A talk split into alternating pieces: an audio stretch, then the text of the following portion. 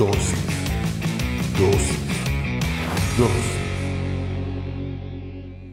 Bienvenido seas una vez más a Dosis. Hoy hablaremos sobre el trabajo. Para eso vamos a leer Segunda de Tesalonicenses 3:10. Cuando estuvimos con ustedes, les dimos esta orden. El que no trabaje, que no coma. Cierra tus ojos, vamos a orar. Señor, te damos gracias por el privilegio que nos das de aprender en pequeñas dosis de tu palabra. Te pedimos que hables a nuestra vida, a nuestra mente, a nuestro corazón, que nos permitas comprender todo lo que nos quieres enseñar en esta dosis, pero sobre todo que podamos llevarla a la práctica en nuestra vida diaria. En el nombre poderoso de Jesucristo. Amén y amén. Como te digo, hoy en dosis vamos a hablar sobre el trabajo. La Biblia habla sobre que debemos de trabajar. No es algo que me estoy inventando yo, no es algo que es una corriente religiosa de que debemos de trabajar, sino que es un mandato que encontramos en la Biblia. Es más, en Proverbios, como lo vamos a ver más adelante, es algo que es muy apreciado. Desafortunadamente, con el paso de los años, hemos visto que los cristianos quieren depender más de la gracia del Señor sin hacer nada que del trabajo que tienen contando con la gracia del Señor. Yo no estoy sacando la gracia del Señor de la ecuación ni el favor de Dios, pero sí soy fiel creyente de que uno debe de hacer lo que está en nuestras manos y en este caso es nuestro trabajo para contar con la bendición del Señor. Es como aquel que pide la lluvia y que claman por la lluvia pero nunca salió a preparar el terreno, ni siquiera logró sembrar algo ni poner semilla en el terreno. Obviamente aunque llueva, ese terreno no va a producir absolutamente nada. Lo que va a suceder es que solo va a ser lodo. Pero existe aquel otro que con su fe salió, preparó el terreno, sembró la semilla, abonó la tierra y luego esperó la lluvia. Por supuesto que éste va a obtener más que aquel que se quedó sentado sin hacer nada. Y eso lo debemos de comprender porque muchos cristianos hoy en día piensan que las bendiciones les van a caer del cielo y las bendiciones vienen de parte de Dios cuando nosotros estamos trabajando porque Él nos da la gracia para nuestro trabajo, para abrir puertas profesionales, para abrir puertas en nuestra casa. Porque, ojo, voy a aclarar algo. Trabajar no significa estar en una empresa. Tú puedes trabajar siendo estudiante. ¿Cuál es tu trabajo? El sacar buenas notas. Tú puedes trabajar siendo ama de casa. ¿Cuál es tu trabajo? Cuidar de la casa, hacer tus obligaciones domésticas. Es más, ahora que está de moda el trabajo remoto, tú debes de cumplir con tu trabajo, hacerlo adecuadamente aunque estés en tu casa. No estoy hablando de que debes de estar en una empresa, no estoy hablando de que debes de estar en un punto físico, sino que debes de hacer adecuadamente tu trabajo. Eso es honroso. Mira lo que dice Pablo, el que no trabaja, que no coma. O sea, el que no hace lo suficiente por producir que no coma, porque si no solo le está quitando a aquellos que producen. Pero sigamos leyendo, segunda de Tesalonicenses 3 del 11 al 12 dice, hemos escuchado que algunos de ustedes no quieren trabajar y no se ocupan en nada. No se preocupan por trabajar, sino por estar pendientes de los demás. A esos les ordenamos en el nombre del Señor Jesucristo que dejen de molestar a los demás y que se dediquen a trabajar para conseguir su comida y su sustento. Sabes, una persona desocupada es una persona chismosa, es una persona que tiene todo el tiempo del mundo para estar maquinando cosas inadecuadas, es una persona que consume nada más y no produce. Y a eso es a lo que se está refiriendo Pablo en este pasaje. Sabemos que algunos de ustedes no quieren trabajar. Yo no soporto a los jóvenes que dicen, ay, es que ese trabajo es muy duro. Ay, no, es que ahí pagan muy poco. Ay, no, es que ahí no hay oportunidades. No, si no se trata de oportunidades, ni del sueldo, ni tampoco se trata de si es duro el trabajo, si no es duro. Se trata de la capacidad que tú tienes para producir algo. Tú no debes de trabajar por la obligación de un sueldo porque tienes necesidad de dinero. Tú debes de trabajar para ser productivo y cuando tú comprendes que debes de trabajar para ser productivo es cuando tú vas a otro nivel. ¿No me crees? Mira lo que dice Proverbios, capítulo 12, versículo 24. El que trabaja duro se convertirá en líder, pero el perezoso siempre estará esclavizado. Ya ni siquiera estamos hablando de trabajar, sino de trabajar duro, de ser dedicado, de tener pasión, de ser agradecido con el trabajo.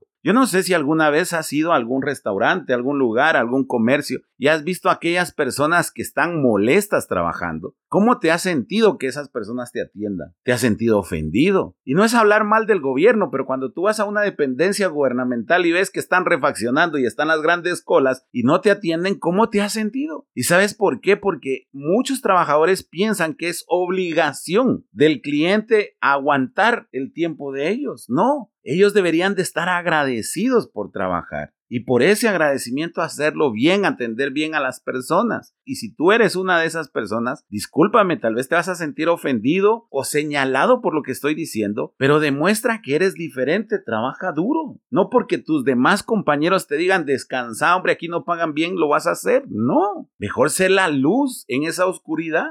Mejor sé el que trabaja duro en medio de todos esos perezosos. No porque tus amigas de la cuadra te digan, no hombre, ¿para qué limpias la casa? Déjala así, que miren los niños. Al final es problema de ellos. Tampoco es que descuidemos a los hijos, porque, ay, no, es que estamos muy cansados y descuidemos a los hijos. Y es que también tenemos un trabajo en la casa, tanto las madres como los padres. ¿Qué hay de aquel papá que llega y está molesto en el trabajo y apenas puede sostener económicamente el hogar? ¿Sabes por qué no te promueve? En el trabajo porque tienes una mala actitud, porque nada más se da vuelta el jefe y ya no haces nada. Solo trabajas cuando el jefe te está viendo. Y eso no es trabajar duro, discúlpame que te lo diga, pero nunca vas a llegar a ser un líder en tu trabajo. Todo lo contrario, siempre estarás en el mismo puesto y estarás con un pie en la puerta de salida. No se trata de eso. Debemos de aprender a apreciar nuestro trabajo, pero no por lo que vamos a recibir, sino porque nos sentimos productivos. Ya basta de estar en la cama, ya basta de estar sentados. Mira lo que dice Proverbios 10:4. El que no se anima a trabajar empobrece, el que trabaja duro se enriquece. Si tú no te animas a trabajar, en serio, te vas a empobrecer. Te vas a dar cuenta que tus amigos, aquellos que sí están trabajando duro, están logrando cosas que tú no estás logrando. Vas a darte cuenta que los padres y las madres que se dedicaron a trabajar duro en la crianza de sus hijos obtienen a unos hijos que son envidiables, mientras que los tuyos son desordenados, son mal portados, son mal hablados, son niños que nadie los corrige porque tú no estás haciendo tu trabajo adecuadamente, porque piensas que tus hijos son una carga, como también piensas que tu trabajo es una carga. Y no es así. Debemos de ser personas que agradezcamos nuestro trabajo, que agradezcamos ser padres también, y que con eso de ser padres viene una responsabilidad que a pesar del cansancio o de los problemas que pudimos haber tenido, tenemos que cumplir nuestra función como papá y mamá, así como te lo estoy diciendo. Así que por favor, ya es tiempo de que los cristianos reaccionemos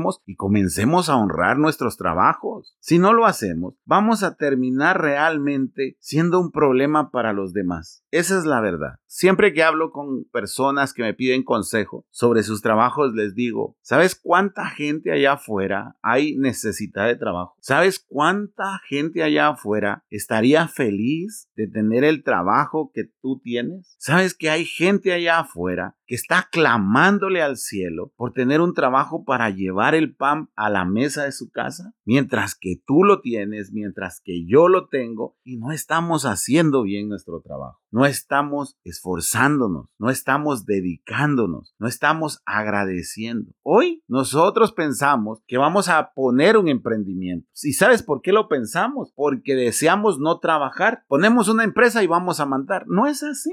Vas a poner tu empresa y tú vas a ser el trabajador más aplicado porque si no esa empresa no va a funcionar. Ah, es que yo miro que mi jefe no hace nada. Sí, pero cuando fundó su empresa, te aseguro que él era el que cobraba, él era el que iba a dejar las facturas, él era el, que se desvelaba, él era el que iba a reuniones, era el que vendía el producto. Y con el tiempo y su enorme esfuerzo, pudo formar una empresa para darle trabajo a todos los demás. No creas que es casualidad que el gerente o el dueño de la empresa están en ese puesto porque tú entraste hoy y piensas que ellos entraron ayer. No, tienen años de estarse esforzando y de estar trabajando y hoy recogen los frutos de ese trabajo. Así que también quítate esa mentalidad de que mañana pongo mi empresa y me hago millonario. Es con esfuerzo, es con dedicación, es con trabajo duro, dice la palabra del Señor. Solo así irás a otro nivel, al nivel de líder. Y mira lo que dice el 10.4 que te leí al final. El que trabaja duro se enriquece. Yo no estoy diciendo que trabajes de sol a sol. No, puedes trabajar dos horas y hacerlo bien, ser productivo en esas dos horas. Y puede que otra persona trabaje 16 horas, pero no es productivo, porque a cada 15 minutos está tomando un descanso. No, debemos de no solo ver el trabajo como una bendición, sino que adicionalmente ser agradecidos, porque Dios nos tomó en cuenta a nosotros para alguna plaza, para algún trabajo, ya sea en la oficina, ya sea en la casa, ya sea como padres, ya sea como hijos, ya sea como estudiantes, pero tenemos algo productivo que hacer este día. Así que por favor, levántate de ese sillón, de esa cama y comienza a trabajar. Y si no tienes trabajo, comienza a orarle al Señor y a pedirle y a clamarle. Y el día que Él te abra la puerta, acuérdate del tiempo que le clamaste. Acuérdate de todo lo que decías que ibas a hacer. Y sé un trabajador diferente, porque a su tiempo vendrá la bendición. Así que te voy a invitar a que cierres tus ojos. Vamos a orar. Señor, te damos gracias. Gracias por esto que hablaste este día. Hace falta que nosotros como cristianos podamos agradecer nuestros trabajos. Y la mejor manera de agradecerlo es dedicar tiempo, pasión, convicción, esfuerzo a esa fuente de ingreso que tú nos has dado. Porque sabemos que si nosotros somos de esa manera, vamos a contar con tu bendición.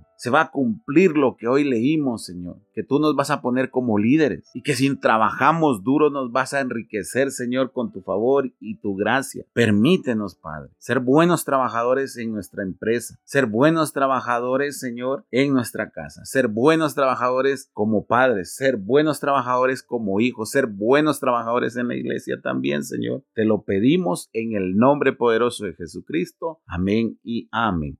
Espero que esta dosis haya sido de bendición para tu vida. Si es así, compártela en tus redes sociales. Recuerda, todos los domingos nos reunimos en la sala número 3 de los cines de Tical Futura a partir de las 9 de la mañana. Será un placer recibirte con los brazos abiertos. Que Dios te bendiga.